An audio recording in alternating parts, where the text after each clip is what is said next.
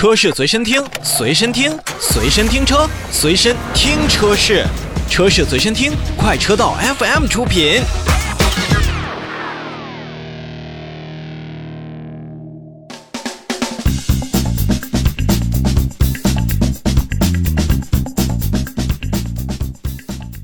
再来看一看最近应该去关注的一些车市当中的小动态。在一月十号的时候呢，美的集团的相关负责人就向媒体表示，美的呢将在今年目标出货八千万颗芯片。除去 MCU 芯片之外呢，未来计划呢覆盖功率芯片、电源芯片以及等等家电领域的芯片，并且要计划布局汽车的芯片了。那相关市场人士透露呢，目前美的自研的 MCU 呢属于入门级的产品，主要是应用于自家的家电产品，与车用的芯片呢种类还是不一样的。所以对于车规级的芯片呢，估计美的会在二零二四年或者更晚的时间才能达到一个量产的要求。那尽管呢，呃，咱们现在汽车芯片的短缺仍然是持续的加剧，但不少的观点都说呀，度过了今年的一个难关之后，汽车芯片将在明年，在二零二三年大概率会供过于求。从这一个点上来讲的话，这个美的来进军汽车芯片，估计这个时间会稍微迟了一些。其实，在疫情开始到现在。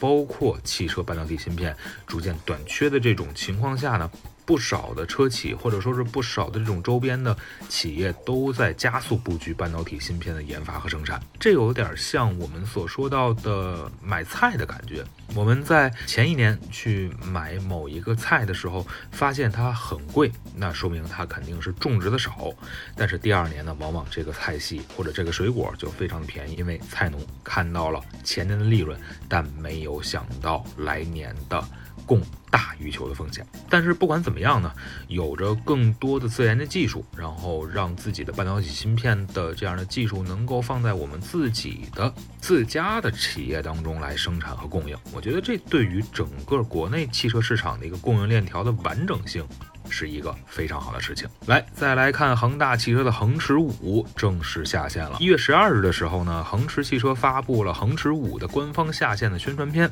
那视频当中呢，再一次展现了恒驰从冲压、焊接、涂装到总装的整个工艺过程。又是视频。恒驰五呢，是恒大汽车推出的第一款车型。去年的十一月份，恒驰五的 LX 就已经现身了工信部的网站和公告。据说呢，恒驰五 LX 将搭载一台联合汽车电子有限公司所生产的电动机，那最大功率一百五十千瓦啊，并且呢，它的车身尺寸呢，基本上也是位于了现在的紧凑级和中型 SUV 之间的一个造型，轴距是两千七百八十毫米，而车长呢，也没有超过四千八百毫米。上市之后呢，据说要与奥迪的 Q3、宝马的 X1 等等车型来展开竞争，预计的售价呢是在二十万元之内。那么可以说，恒驰五的下线呢，也是意味着恒驰确实是进入到了一个量产的倒计时的一个阶段。那这对于恒驰汽车，包括恒大自身来讲的话，都是意义重大的。不过前一段时间，恒大包括恒驰汽车逐渐缩水的，或者说是被外界看淡的这样的感觉呢，还在持续。不管后续如何吧，我只希望恒驰汽车不停在之前所做的视频以及 PPT 的宣传之上。